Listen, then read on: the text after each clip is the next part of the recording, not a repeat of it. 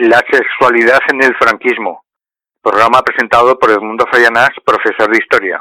Hoy vamos a ver lo que significaba el franquismo y los jóvenes que no vivieron en la época de Franco conocerán la realidad que nos hizo vivir Franco con su dictadura.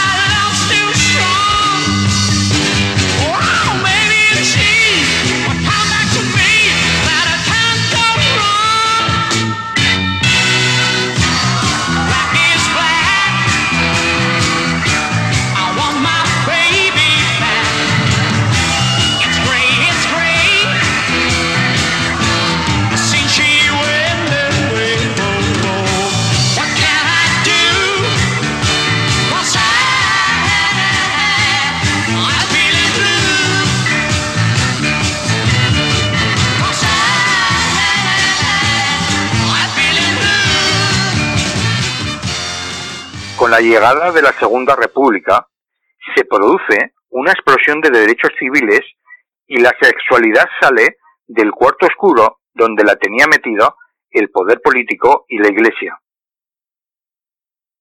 Toda esta expresión de libertad republicana cambia de forma radical con el estallido de la guerra civil y la llegada al poder del franquismo de 1939 a 1975.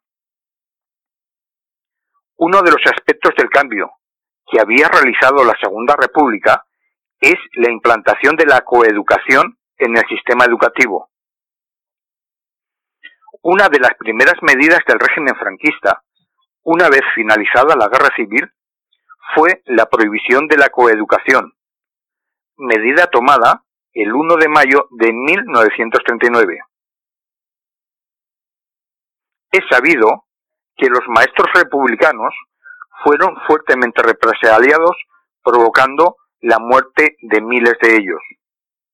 La educación fue Onésimo Redondo, porque consideraba la coeducación como un capítulo de acción judía contra las naciones libres, un delito contra la salud del pueblo, que deben penar con sus cabezas los traidores responsables. El artículo 26 del Concordato, firmado entre España y el Vaticano en el año 1953, decía lo siguiente. Todos los centros docentes de cualquier orden y grado, sean estatales o no estatales, la enseñanza se ajustará a los principios del... Tampoco se introdujo la coeducación por la oposición que mostró la Iglesia española. Esta afirmación se puede comprobar a través de la FEDE, Federación Española de Religiosos de la Enseñanza, que en el diario El Pueblo decía lo siguiente. Los riesgos morales son grandes. La Iglesia no se opone a una convivencia de sexo, sino a sustituir fácilmente una legítima comunidad por una promiscuidad de carácter tendenciosamente igualitaria. Luis Alonso de Tejada, en su libro La represión sexual de la España de Franco, nos analiza cómo el sistema educativo creado por el franquismo tenía como objetivo la limitación de las posibilidades intelectuales de las niñas y las mujeres, cuya única finalidad era encaminarlas a actividades de inferior rango cultural y social, es decir, al mundo del hogar y cumplieran la finalidad reproductiva. El discurso franquista hablaba de la necesidad de una educación adaptada a cada uno de los sexos, para que así se pudieran desarrollar las características masculinas y femeninas. La mezcla de los sexos resultaba pues muy peligrosa para el desarrollo de los individuos, suponiendo una masculinización para las mujeres y una feminización para los hombres. El conocido Botella Yusia, rector de la Universidad Complutense de Madrid, lo dejaba bien claro cuando decía lo siguiente. En esta educación juvenil de la mujer es un error educar a las mujeres igual que a los hombres. La preocupación que deben recibir para la vida es radical y fundamentalmente distinta. Una formación encaminada no hace de ella un buen ciudadano, sino una buena esposa y una buena madre de familia, o si se queda soltera, en un ser útil a sus semejantes. En el año 1943, Pilar Primo de Rivera decía lo siguiente. Sí que les quiero hacer un comentario. Estén atentos a lo que dice Pilar Primo de Rivera. Las mujeres nunca descubren nada. Les falta talento creador, reservado por Dios para las inteligencias varoniles. Nosotras no podemos hacer más que interpretar mejor o peor lo que los hombres nos dan hecho. Por eso hay que apegar a la mujer con nuestra enseñanza a la labor diaria, al hijo, a la cocina, al ajuar, a la huerta. Tenemos que hacer que la mujer encuentre ahí toda su vida y el hombre todo su descanso. Esto es el franquismo. Como podemos comprobar actualmente, todavía quedan rasgos muy importantes de la educación franquista en nuestra sociedad del año 2019. No hemos avanzado mucho cuando hoy en día los colegios del Opus Dei segregan por género, renunciando a un principio básico cual es la igualdad de género y la coeducación. Se practicaba la doble moral en el franquismo, y regía tanto en los comportamientos masculinos como en los femeninos. La feminidad significa pertenecer a un solo hombre y por tanto era fundamental conservar la virginidad para el matrimonio. Sin embargo, se aconseja que los hombres fueran castos hasta el matrimonio, pero sí se les permitía tener relaciones con prostitutas. Esta doble moral impone una legislación durísima para las mujeres viudas. Debían esperar un año desde el fallecimiento de su marido para poder volverse a casar. El incumplimiento de esta norma significaba una fuerte sanción económica. Ahora vamos a ver cómo era el matrimonio franquista. Otro de los aspectos más llamativos de la Segunda República fue la instauración del matrimonio civil en el año 1932. Con el triunfo franquista en la guerra civil, Estos matrimonios civiles realizados entre los años 1932-1939 fueron declarados nulos y en consecuencia debían casarse nuevamente por la Iglesia si querían tener validez. Además, para poderse casar, tenían que demostrar que eran católicos practicantes. Otro de los aspectos muy importantes de la Segunda República fue la implantación del divorcio. El franquismo anula todos los divorcios que se habían realizado y se da la paradoja que de pronto muchos hombres y mujeres divorciados se encuentran legalmente casados con su primer matrimonio, que era el único que reconocía el franquismo.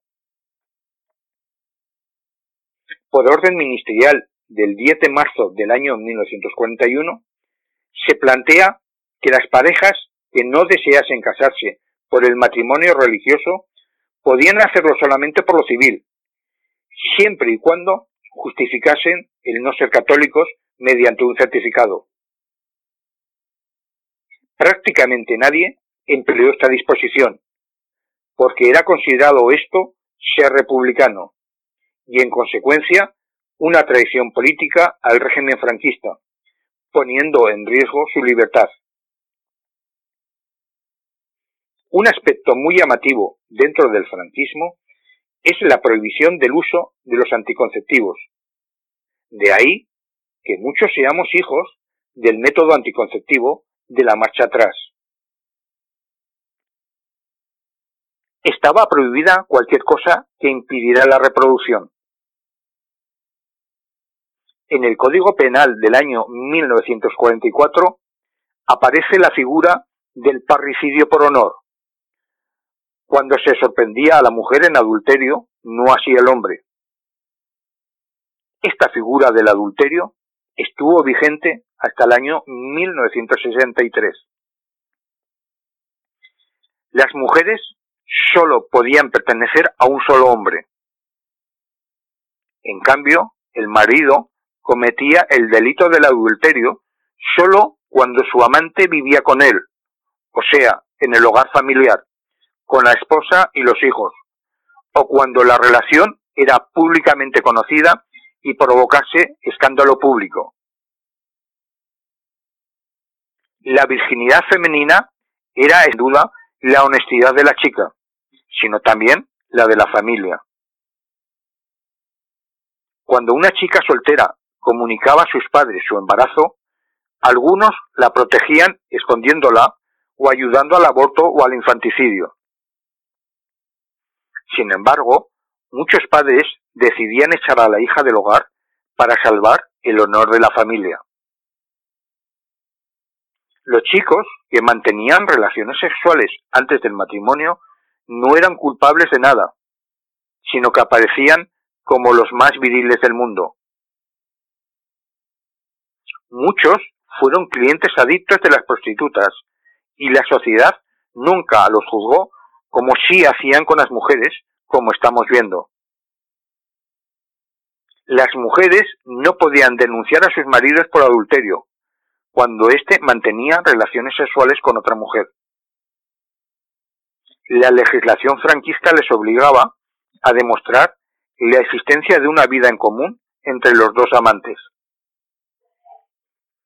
El padre Quintín Sariegos, en el libro La luz en el camino, dice lo siguiente.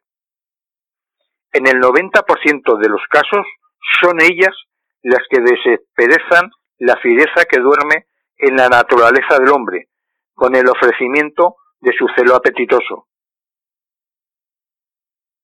Las chicas de la burguesía franquista, con la educación que recibían, acababan siendo frígidas.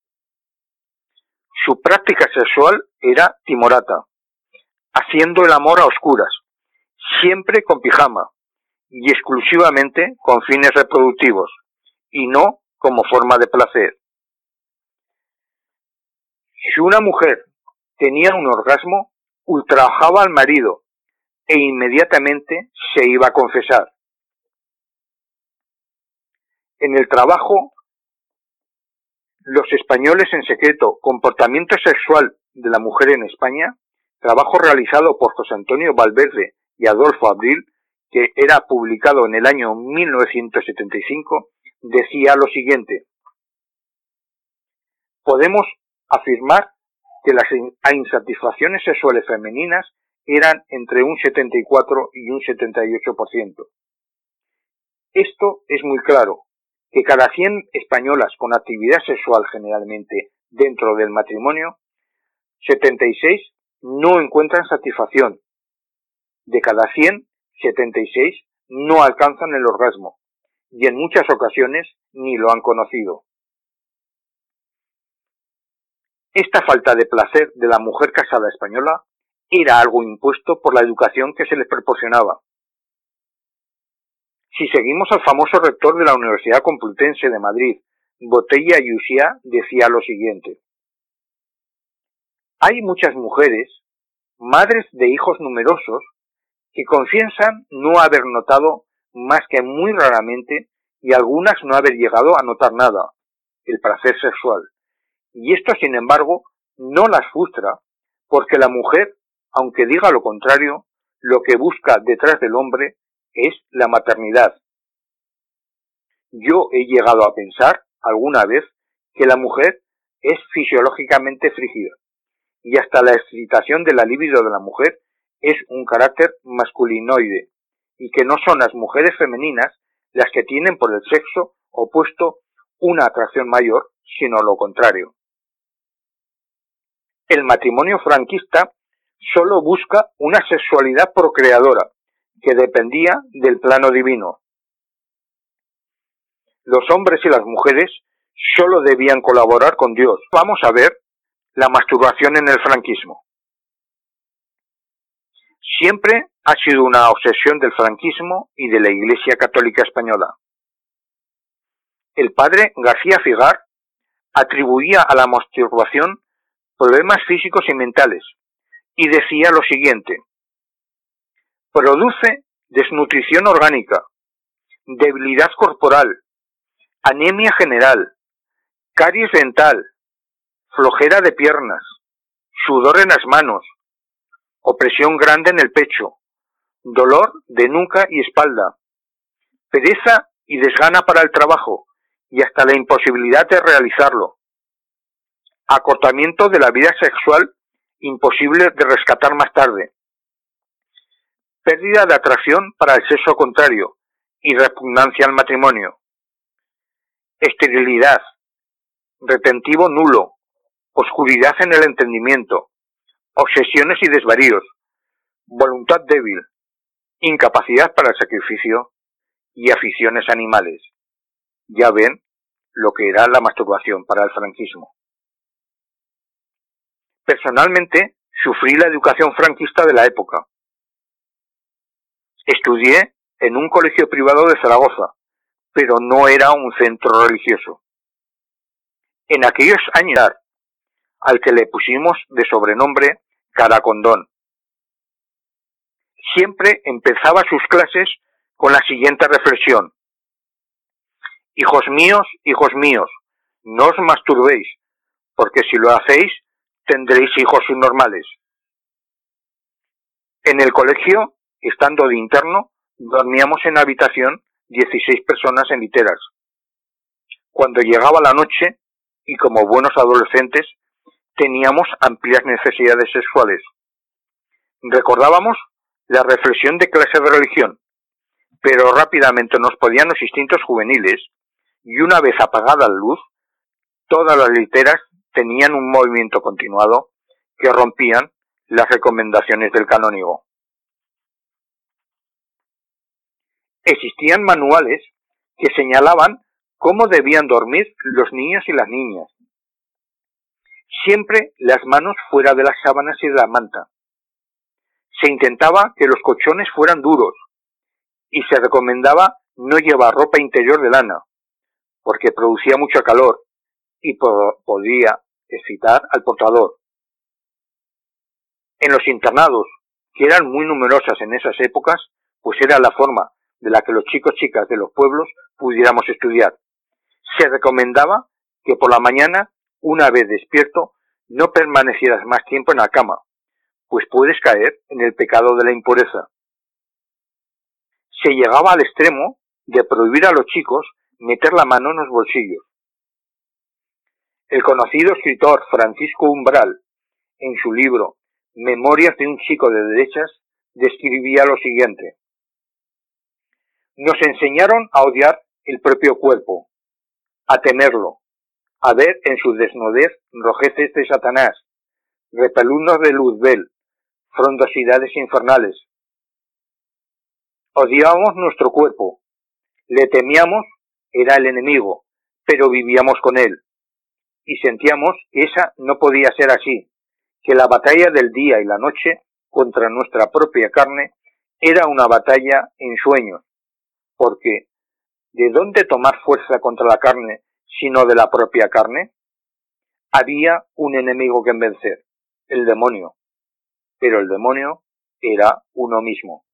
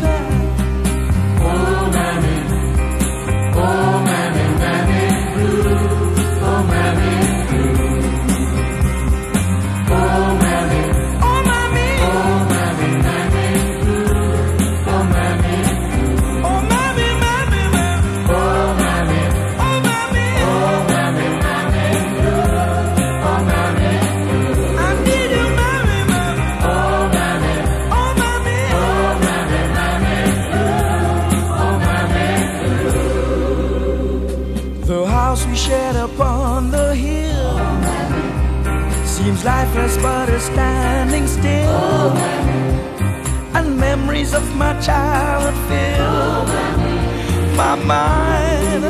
Oh, mommy, mommy, mommy I've been through all the walks of life. Oh, Seen tired days and lonely nights. And now without you by my side I'm lost. How will I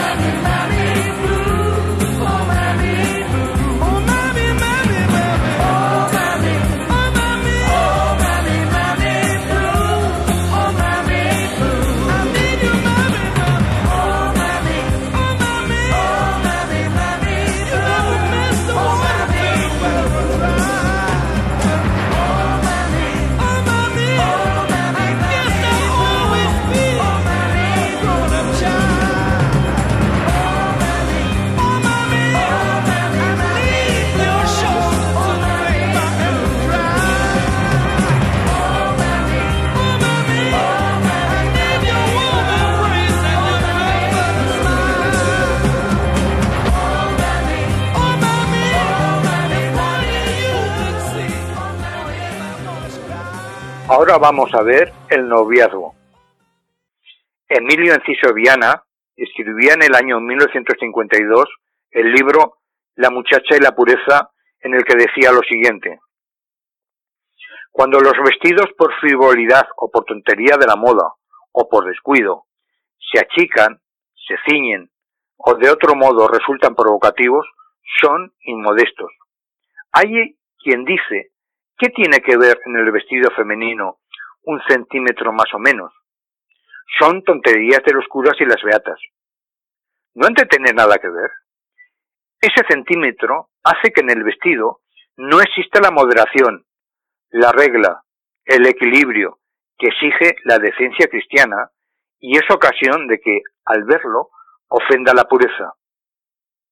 ¿Qué tiene que ver, por ejemplo, que los novios vayan cogidos del brazo? No ha de tener que ver. Esas intimidades, esa licencia de coger el novio el brazo de la novia, es una puerta que se abre al pecado. Es una facilidad para él. Es un incentivo. Es una hoja arrancada a la flor de la pureza. Es la corteza que se ha quitado a la fruta. Era habitual en esta época franquista que en la prensa provincial aparecieran relaciones de parejas que habían sido multadas por atender, perdón, por atentar a la moral con actos obscenos en la vía pública. El padre Antonio Aradillas escribió el siguiente título, El beso, y en él decía lo siguiente, pero un día pudo más la pasión que el cariño, y el novio sorprendió a Maribel con un beso brutal clavado con el beso del novio se había clavado punzante en la mejilla, y con rabia comenzó Maribel a restregar su cara, intentando borrar toda huella posible. Y claro, la huella se hizo más ancha, más roja y más profunda. Se le ve a simple vista en su cara. Ha llegado a sentir auténtico asco de todos los labios humanos. Era habitual en las familias burguesas franquistas tener criadas. Era cotidiano que los chicos de esas familias iniciaran sus primeras experiencias sexuales con las criadas familiares. La conocida literata Carmen Martín Gaite escribió el siguiente libro, Usos amorosos de la posguerra española. En dicho libro nos relata cómo era habitual en esa época que las chicas con pocos recursos que trabajaban como criadas no podían aguantar la presión de los chicos. Cuando eran sorprendidas en este tipo de relaciones, eran despedidas, lo que provocaba que muchas acabaran en la prostitución al no tener otra posibilidad para poder sobrevivir. Se decía que los chicos se podían sobrepasar con las criadas todo lo que querían, y para la figura típica española del franquismo era el bastonero, que se encargaba de vigilar a los bailadores y castigaba a aquellas parejas cuyo comportamiento pensaba que fuera indecente. Se reservaba a los hombres la posibilidad de sacar a bailar a las chicas, mientras que siguiendo la práctica de la decencia, las chicas debían permanecer sentadas esperando la decisión del hombre. Ahora vamos a ver otras sexualidades. Para el franquismo, la relación sexual era lícita, normal y natural, si se realizaba dentro del matrimonio. Todas las otras formas de sexualidad, como el adulterio femenino, la homosexualidad, la masturbación, las relaciones prematrimoniales, siempre se consideraban aberraciones sexuales y perversiones del comportamiento. La Iglesia Católica era la que tenía el saber total de la sexualidad y señalaba las prácticas normales de las ilícitas. Ante esta situación, la pareja diseñada por el franquismo se imponía como modelo, y no era posible plantear otro modelo si quería ser acusado de traidor al régimen. Ahora vamos a ver la homosexualidad. En un principio, el franquismo se centró en perseguir y eliminar cualquier tipo de disidencia política, dejando a un lado a los homosexuales. El Código Penal no se modificó hasta el año 1944. En el nuevo Código Penal no se introdujo la homosexualidad como delito. Sin embargo, sí se incluyó la corrupción de menores para actos homosexuales con jóvenes entre 13 y 23 años. El Código Penal Militar del año 1945 castigaba actos deshonestos por un militar con una persona del mismo sexo, con una pena de presidio correccional de seis meses y un día a seis años. La Iglesia veía la homosexualidad como una sexualidad no reproductiva y, y pecaminosa. Desde el punto de vista militar, era una traición a los valores militares y desde el punto de vista del poder franquista se veía como una práctica de la izquierda, es decir, de rojos, ateos y decadentes. La palabra maricón se convirtió en el insulto por excelencia. Cuando el franquismo se asentó, se empezó a perseguir la homosexualidad de una forma muy clara. Los llamaban violetas. El 15 de julio de 1954 se aprueba la ley de vagos y maleantes y se incluye a los homosexuales. Dicha ley decía lo siguiente. A los homosexuales, rufianes y prosenetas, a los mendigos profesionales y a los que vivían de la mendicidad ajena, exploten menores de edad, enfermos mentales o lisiados, se les aplicarán para que cumplan todas sucesivamente las siguientes.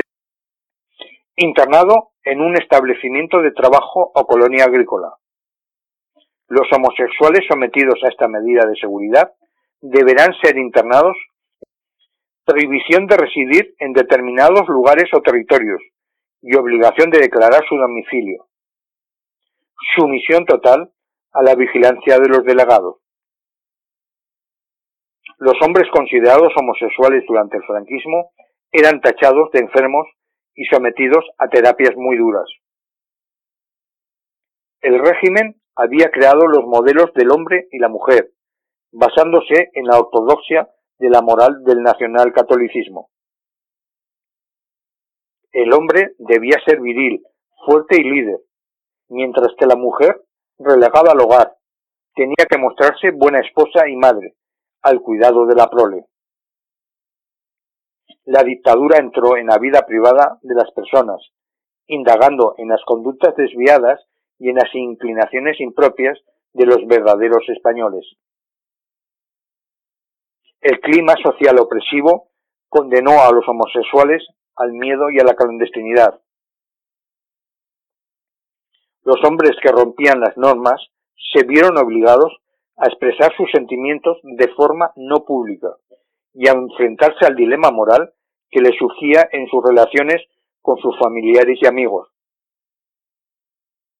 la incomprensión les condujo a reprimir sus afectos, temerosos de las consecuencias, a mantener relaciones disimuladas o al engaño, incluso llegar a la prostitución. Se calcula que entre 4 y 5 mil homosexuales fueron encarcelados en la época franquista, acusados de escándalo público y de ser un peligro social. Se llegaron a crear centros especiales para supuestamente corregir su desviación, aunque en muchos casos fueron maltratados, vejados o violados por otros reclusos, e incluso obligados a prostituirse por los funcionarios. Un caso simbólico fue el de la colonia agraria penitenciaria de Tefia, en la isla de Fuerteventura, en Canarias. Estaba situada en un desierto, donde los homosexuales sufrían destierro, obligados a realizar trabajos forzosos en condiciones inhumanas. El régimen contó con el importante apoyo de la Iglesia, que siempre ha condenado la homosexualidad y fue un factor decisivo en la represión de los actos contra natura que ellos denuncian. Los homosexuales fueron tratados como enfermos mentales e internados en manicomios, Eminentes psiquiatras y tan famosos como Antonio Vallejo Nájera o José Luis López Ibor trataron con electroshock o lobotomías a sus pacientes desviados, provocándoles un enorme daño físico y psicológico. La relación sexual entre dos mujeres era algo que no se podía concebir para el franquismo. Era impensable que una mujer pudiera disfrutar de su sexualidad y en consecuencia no estaba permitido salirse del papel que la sociedad del régimen les había encomendado, que no era otro que el de tener hijos y atender el hogar. Es decir, para el régimen franquista, el lesbianismo no existía. De esta forma, dos mujeres podían pasear y estar juntas siempre, sin que se pusiera en cuestión su sexualidad, mientras que esto era imposible en el hombre. La homosexualidad masculina, como estamos viendo, se reprimió con dureza y claridad, leyes de peligrosidad social, lista de maleantes y detenidos.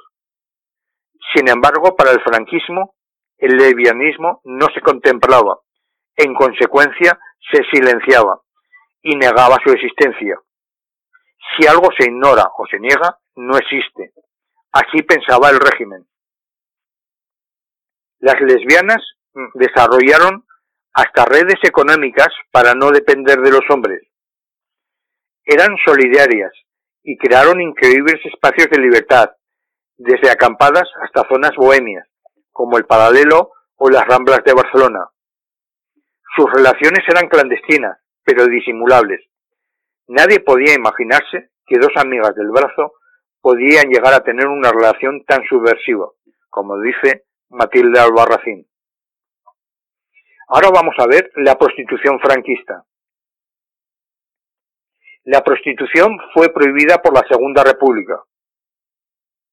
Sin embargo, Franco, por el decreto del año 1941, levantó e-, esa prohibición y permitió la prostitución. Se buscaba el control de los prostíbulos. Ante las hambrunas del país y su mala situación económica de los primeros años de la dictadura, provocó que muchas mujeres buscaran la prostitución callejera como la única forma de poder vivir. Enfermedades de transmisión sexual. Y en consecuencia se procedió a reprimirlas y a llevar a muchas de ellas a las cárceles, acusadas de algún delito, en reformatorios del Patronato de Protección a la Mujer, si las prostitutas eran adolescentes y en conventos de las monjas adoratrices. La mujer no era dueña de su cuerpo, sino que éste era un objeto jurídico propiedad del Estado y del varón. Para controlar el cumplimiento de esas normas, se establecieron mecanismos que, amparados en un discurso de protección, recogían y reeducaban a las mujeres descarriadas. El más destacado era, estaba presidido por Carmen Polo, la mujer del dictador Franco. Su objetivo consistía en velar por aquellas mujeres que caídas desean recuperar su dignidad. Esa redención terminaba muchas veces en manicomios como el de Cienpozuelos o en cárceles como lo de Calzado de Oropesa y Toledo, donde acabaron miles de mujeres que víctimas de la miseria se prostituyeron para sobrevivir o alimentar a sus hijos.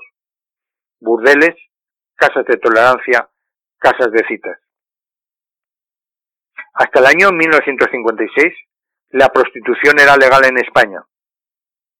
En los lugares nombrados, las mujeres podían prostituirse y eran sometidas a controles sanitarios y policiales. No era legal, en cambio, la prostitución callejera, reprimida y perseguida con dureza. Esta situación cambió en el año 1956, cuando la prostitución pasó a ser alegal. Quedó en un limbo, en el que se perseguía más el proselitismo, que es una situación similar a la actual. El discurso nacional catolicista considera la prostitución como un mal necesario para preservar la virginidad y la pureza del resto de las mujeres españolas, es decir, de las buenas mujeres. Sin embargo, en la década última del franquismo se empiezan a producir cambios en las prácticas sexuales de los españoles, debido a la llegada del turismo, y aparecen en el país los métodos anticonceptivos. La prostitución del final del régimen franquista cambia y se inicia un proceso de tráfico de personas y se transforma como una forma de explotación económica. Debemos saber que todos los informes respecto a la prostitución de la España franquista desaparecieron de los fondos policiales y nunca más se supo de ellos. Ahora ya tienen una información básica en lo que fue el sexo en el franquismo y vemos como aún hoy en día esta nos persigue marcando duramente sobre todo en las políticas de género y en las de igualdad de sexo y como vemos también en el discurso de la extrema derecha y de la derecha española. Siempre estuve esperando que tu amor fuese pero yo sospechaba que tú jugabas con mi cariño. No podía decirte lo que estaba sufriendo y cuando te miraba yo te ocultaba mis sentimientos. Hoy por fin te encontré y te vi sonreír cuando me besaste un mundo nuevo descubrí. Ahora sé que me quieres, ahora sé que te quiero. Algo me está diciendo que nuestro amor jamás tendrá fin. Por eso, ahora sé que me quieres, ahora sé que te quiero. Algo me está diciendo que nuestro amor jamás tendrá fin.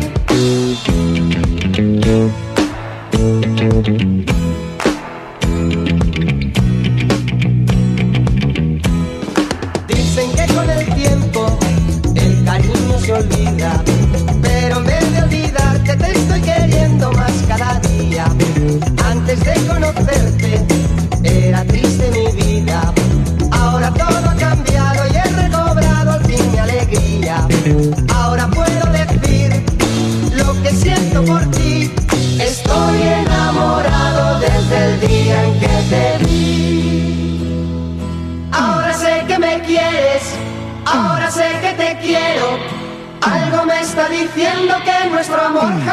me está